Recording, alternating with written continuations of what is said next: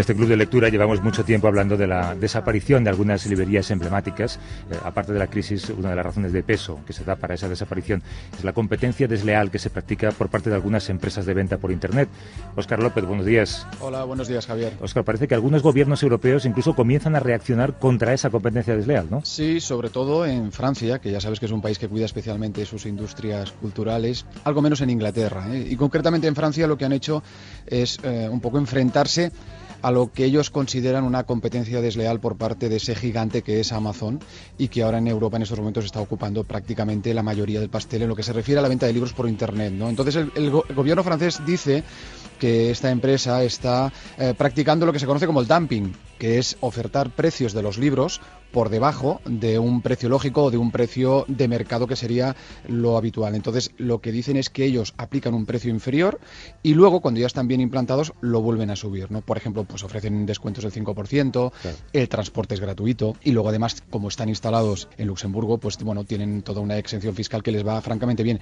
Esto en Francia, en Inglaterra lo que pasa es que se lo están mirando con otros ojos. En Inglaterra ya sabes que son más mercantilistas que los franceses en ese sentido, son menos proteccionistas y sobre todo están mirando lo que tiene que ver con el tema fiscal. Eso ya lo han hecho con otras multinacionales y parece ser que también lo quieren hacer con Amazon. O sea que vamos a ver qué ocurre. De momento en España no pasa nada. Aquí se siguen cerrando librerías y seguimos igual. Y lo que hace falta es que la gente compre libros, sea como sea. ¿no? Eso sí. Eh, vamos con nuestra invitada de hoy. Es una mujer que ha conquistado a los lectores de medio mundo. Eh, valga como introducción la lectura que hace de su último libro, El huevo de oro, nuestra compañera Pepa Bueno. Brunetti no sabía si echarse a reír o darle la espalda al joven. No cabía duda de que él mismo había engañado a algunos de sus testigos a lo largo de su carrera, pero raramente se le había dado tan bien. De todos modos, tampoco estaba seguro de que lo que le había visto hacer a Puchetti mereciese ese adjetivo. El joven tenía un don para el engaño, igual que otros lo tenían para la música, el golf o para hacer punto. Pero esas comparaciones le dejaban un regusto amargo, aunque solo fuese porque esas actividades eran neutras, mientras que el engaño no. Donald Leon, buenos días. Good morning. Eso significa buenos días, nos va a ayudar en la entrevista con uh, Donald Leon. Buongiorno también significa buenos días. Laura Trinidad, que es la traductora. Hola Laura, ¿cómo estás? Recibimos a Donna con la música de Agostino Stefani. Sabemos que es uno de sus autores preferidos, ¿no? Yes, sí. Preséntanos a Donna León, Oscar. Bueno, es una de las grandes damas de la literatura policíaca europea, aunque ella es norteamericana, y digo europea porque la verdad es que lleva ya muchos años viviendo en Venecia, que es precisamente la ciudad natal de su famoso comisario Guido Brunetti, cuyas investigaciones, hombre, pues muchos hemos seguido a lo largo ya de 23 novelas, ¿no? Y hemos podido conocer a través de esas novelas a un policía meticuloso, un policía muy humanista, amante de la comida, de la tranquilidad, muy amante también de su familia, que además le gusta leer a Dante, por ejemplo, y que se muestra, yo diría que como un tipo muy descreído y ligeramente pesimista con la condición humana, ¿no? Cierto es que Donna empezó a escribir tarde, prácticamente ya tenía casi 50 años. Antes trabajó en diferentes oficios, por ejemplo, fue, creo recordar que guía turística en Roma, también fue redactora de textos publicitarios en Londres, fue profesora en diferentes escuelas norteamericanas, tanto en China como Arabia Saudí. Pero, hombre, es evidente que desde que Brunetti aterrizó en su vida, esta yo creo que cambió radicalmente y ahora es una de las autoras del género policial más aclamadas. Por ejemplo, en Centro Europa es una auténtica estrella en Alemania, en España vende muy bien también. Y luego en, Italia tengo una curiosidad, porque yo la entrevisté hace años y me sorprendió que en aquella entrevista ella me comentara que sus libros policíacos, aunque transcurrían en Italia y concretamente en Venecia, no se traducían al italiano. Y yo no sé si eso sigue ocurriendo. Está moviendo la cabeza diciendo que no, así que prepárate para la respuesta. Sí, así es. Así sigue siendo. Mm. I, I don't think it's no creo. Yo adquirí fama a los 50 años, así que me parece un poco ridículo. Creo que es peligroso que la gente se la trate como por su fama y, y si yo publicara en italiano sería famosa en el lugar en el que vivo. Y yo quiero ser una persona normal, anónima. Eh, hablabas, Oscar, de cuando Brunetti aterrizó en eh, la vida de Donna. Habría que hablar también de cuando Donna aterrizó en Venecia, que es la ciudad en la que vive. ¿no? Eso cambió por completo su vida. Donna está en España con motivo de la presentación de, su última novela, que se llama El huevo de oro. Es un título que puede engañar un tanto al lector, porque hasta muy avanzada la narración no llegamos a entenderlo del todo. ¿no? No, efectivamente. Aquí encontramos.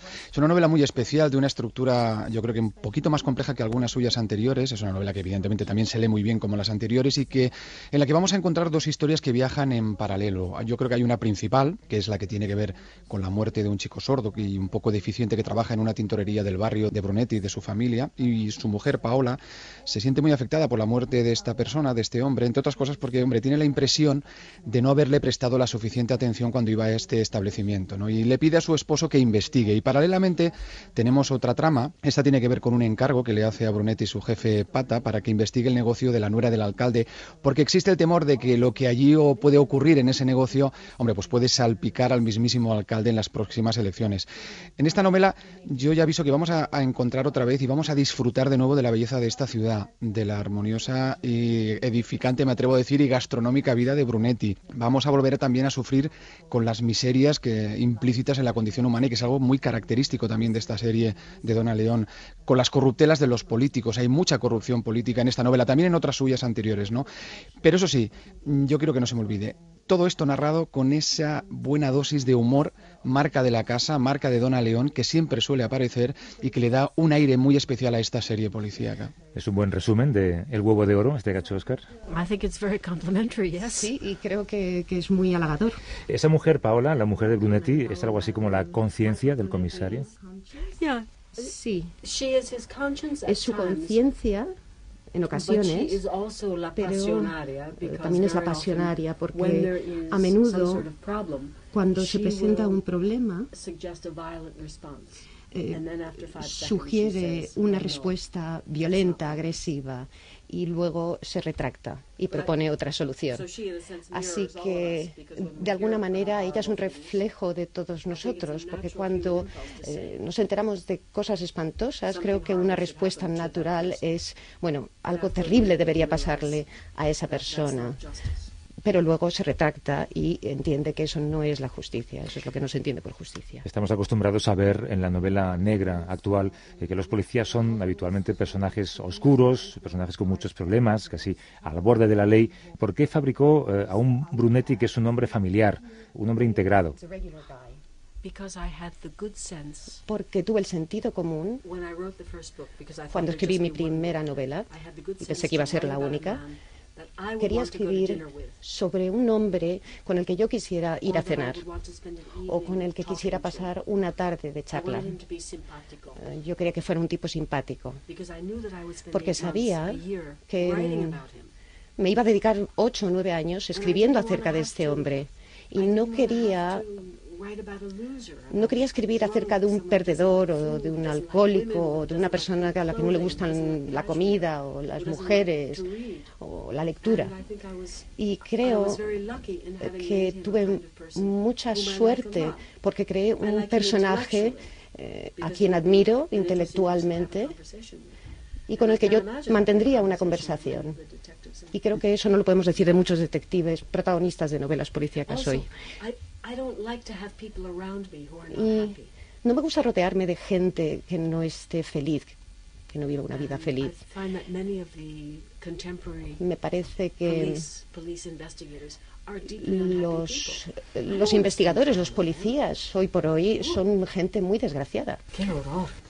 ¡Qué horror! ¿Los de verdad o, los de CSI? Investigators or CSI investigators? No, no, no. my friends. No, mis amigos. I, I would have to invent Yo tendría que inventarme I think somewhere in, um, un personaje infeliz. Julio Cesare, eh, creo que en Julio César I, I want, I want men around Julio who are fat. dice, me gustaría rodearme de gente gorda, hombres gordos, porque eso significa que viven bien. Y yo quiero a esas personas, esas personas que están obesas de felicidad. Yo siempre que he ido a Venecia, siempre he pensado que es una ciudad tan maravillosa que parece imposible que puedan ocurrir hechos delictivos. Cierto es que en Venecia parece ser que es una de las ciudades donde menos hechos delictivos hay.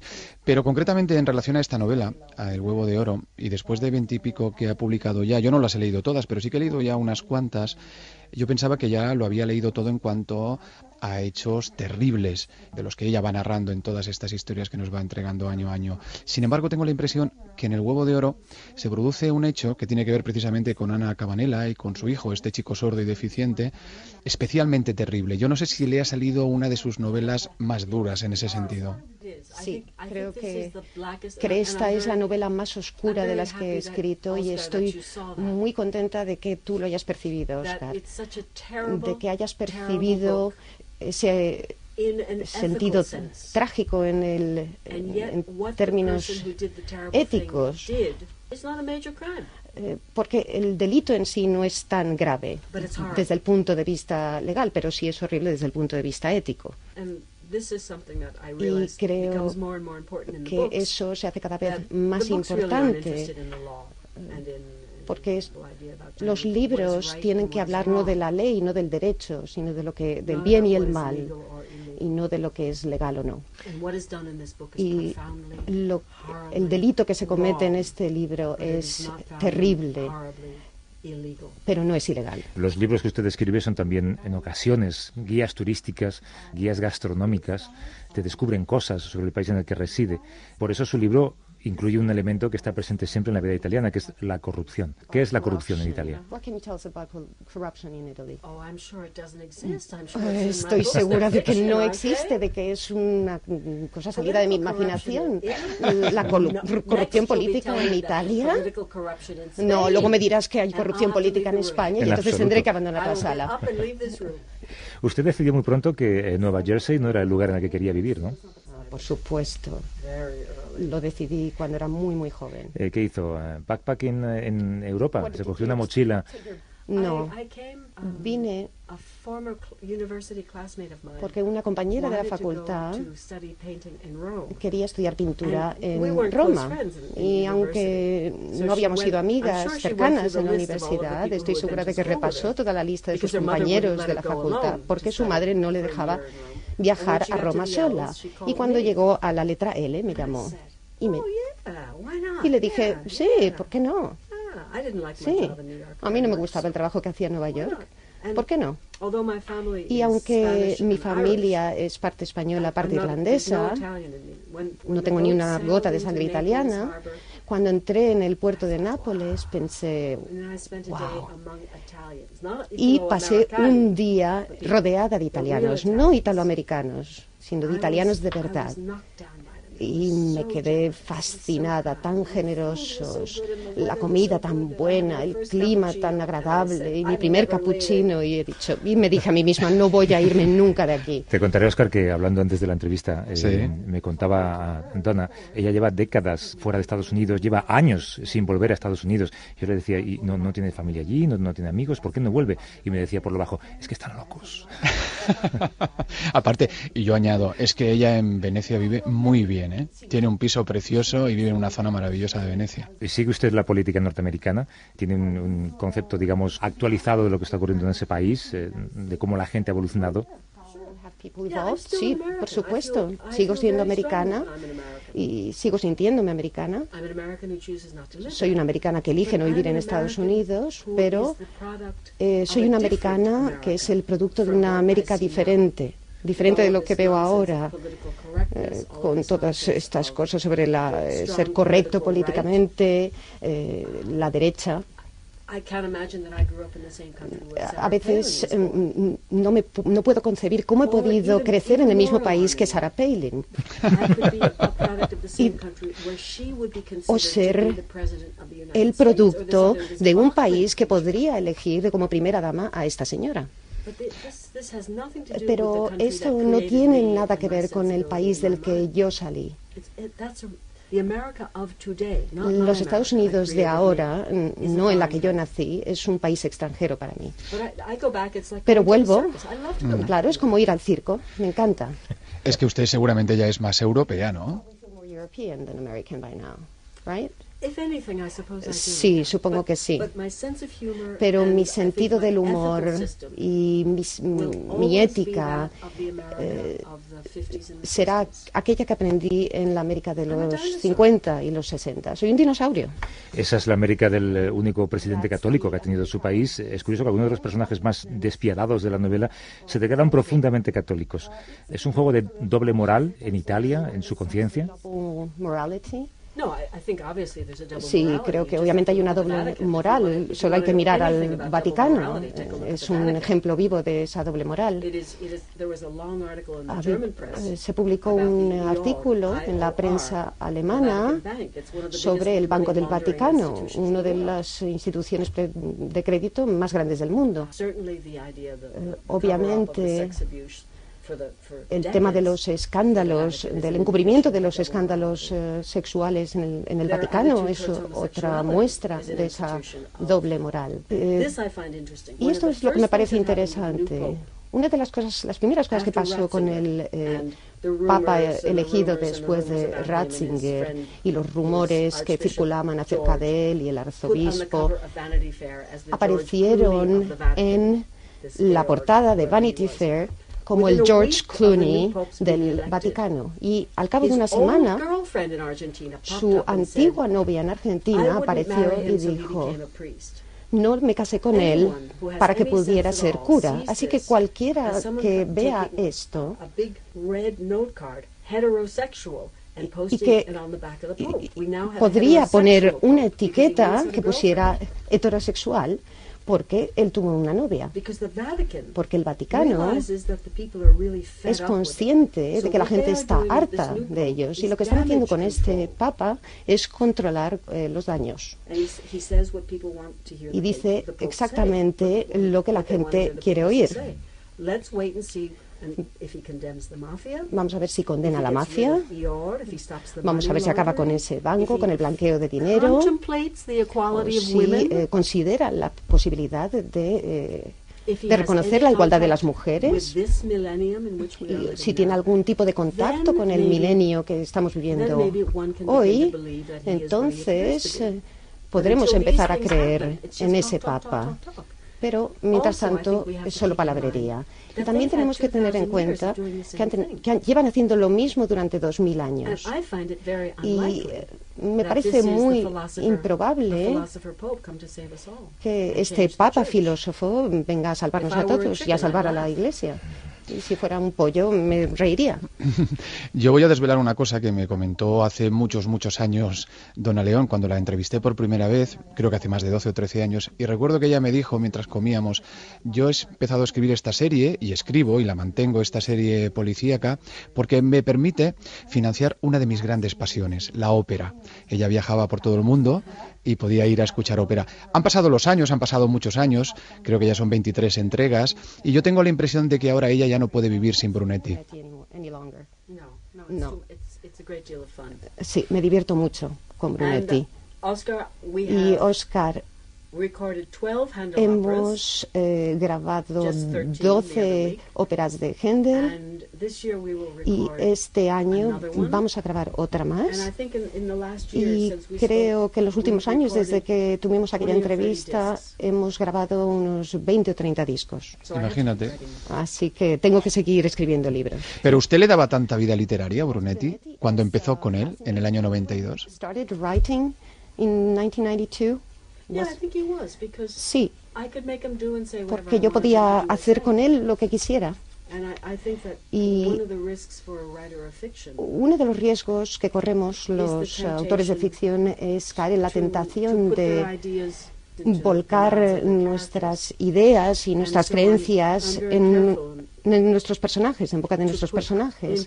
Así que eh, trato de poner en su boca eh, muchas cosas en las que no creo porque no quiero convertirme en un cura, en un predicador. Simplemente soy una narradora. Igual que marchó de Estados Unidos y ahora lo contempla desde la distancia, ¿no hay nada en Italia o en, digamos, el entorno mediterráneo al que también pertenecemos nosotros que le saque de quicio a usted como ciudadano norteamericana? muchísimas, no como ciudadana americana, sino como residente en Venecia. Eh, parece ser que, que, el riesgo de tuberculosis, por ejemplo. Los turistas me vuelven loca. Si observáis mi ojo derecho, veréis que tengo una herida, una cicatriz, provocada por un turista que me... Norteamericano ensartó un paraguas en el ojo. He American? No sé, no sé si era americano, porque cuando la miré se salió corriendo. Hay entre 20 y 30 millones de turistas al año en una ciudad de 58.000 habitantes. Así que se convierte en algo insufrible. Dona León, eh, le agradezco mucho habernos acompañado para presentarnos su última novela, El huevo de oro, editada por Seix Barral. Vamos a despedir su presencia aquí. Quiero que la gente sepa que es usted una de las autoras que más bestsellers ha publicado en los últimos años, además tanto tiempo con este comisario en marcha. Le despedimos con eh, Cecilia Bartoli y, Agostino Stefani para que se sienta usted a gusto y que se marche. Por cierto, vi su concierto anoche en Hannover. Divina, divina.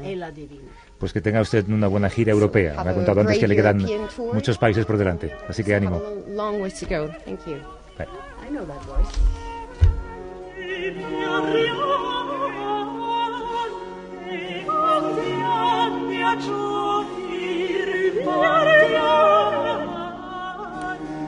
Sobre esta música, Oscar, la recomendación de la semana. Pues va a ser otra novela, otra novela negra, porque realmente vive un momento muy dulce. Yo creo que este va a ser también un verano de mucha novela negra. Lo que pasa que en este caso no es una recomendación de novela negra ni nórdica ni mediterránea. Yo os traigo todo un hallazgo. Es La promesa de Camille Modrachek de Jiri Karatrochvil. Es una historia que nos traslada a la Checoslovaquia en tiempos de Stalin y ahí vamos a ver cómo un buen día, por motivo de una venganza que no puedo explicar lógicamente, desaparece, es secuestrado un inspector de policía comunista, de la policía secreta, y un ex carnicero que se ha reconvertido, vamos a decir que en una especie de detective privado, debe encontrar su paradero. Es una novela, es una novela corta que ha publicado Impedimenta, intensa, un estilo muy directo. Es como si fuera una gran parábola política, bueno, una novela maravillosa que deberíais leer porque es un descubrimiento. Oscar López, un abrazo. Igualmente a todos.